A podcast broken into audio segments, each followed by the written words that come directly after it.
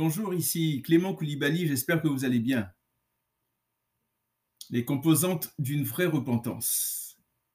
Quelles sont les composantes d'une vraie repentance?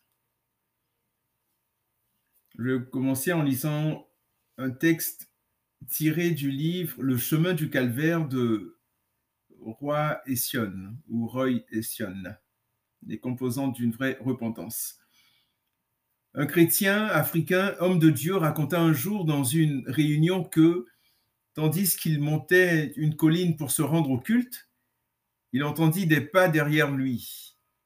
Se retournant, il vit un homme qui montait portant un très lourd fardeau. Puis il vit que ses mains étaient percées et le reconnut pour le Seigneur Jésus. Il lui dit alors, Seigneur, est-ce le péché du monde que tu portes Non, répondit Jésus, non pas le péché du monde, mais le tien. Tandis que ce frère racontait la vision que Dieu venait de lui accorder, le cœur de ceux qui l'écoutaient et le sien furent brisés en voyant leur péché sur la croix.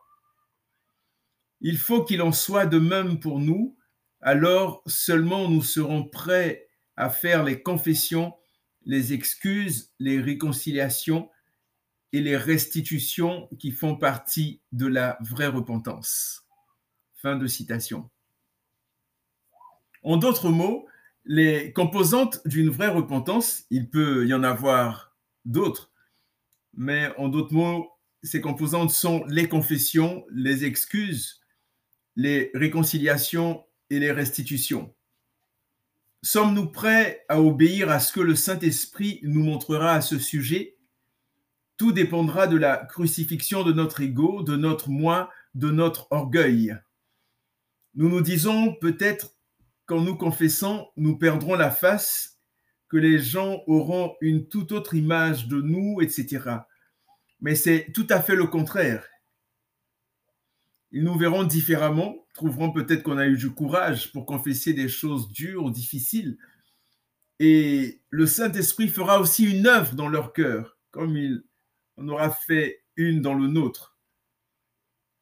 Vous savez, notre véritable repentance produira des choses extraordinaires en nous, donc une nouvelle liberté, une légèreté dans notre adoration, une intimité plus profonde avec le Seigneur, une vie nouvelle. Donc non seulement en nous, mais aussi dans la vie de ceux qui nous entendront. Vous savez, comme il est dit en Acte 5, 29, il vaut mieux plaire à Dieu qu'aux hommes, peu importe le prix. Il n'y a pas longtemps, on a parlé de ces versets. L'humilité précède la gloire, Proverbe 15, 33 et 18, 12. L'arrogance précède la chute et l'orgueil précède la chute. L'arrogance précède la ruine, pardon, et l'orgueil précède la chute. Proverbe 16, verset 18. En 2 Corinthiens 7, 10, il est dit En effet, la tristesse, selon Dieu, produit une repentance à salut dont on ne se repent jamais, tandis que la tristesse du monde produit la mort Corinthiens 7, 10. En effet, la tristesse selon Dieu produit une repentance à salut dont on ne se repent jamais, tandis que la tristesse du monde produit la mort. Et c'est un peu ce qu'on a vu, ce qu'on a vu dans la parole lorsque l'apôtre Pierre a, renié, a renié le Seigneur Jésus.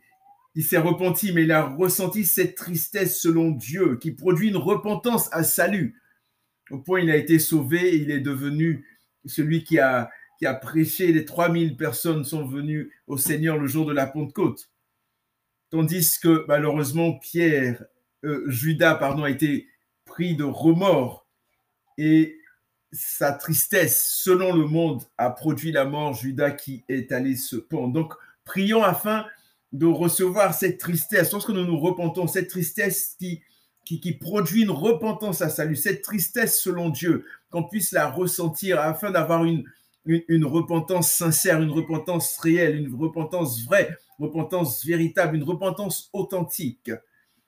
Mettons notre orgueil de côté, repentons-nous sincèrement devant nos frères et sœurs et surtout devant le Seigneur, afin de vivre un réel cœur à cœur, une réelle relation, une véritable intimité avec notre Père céleste.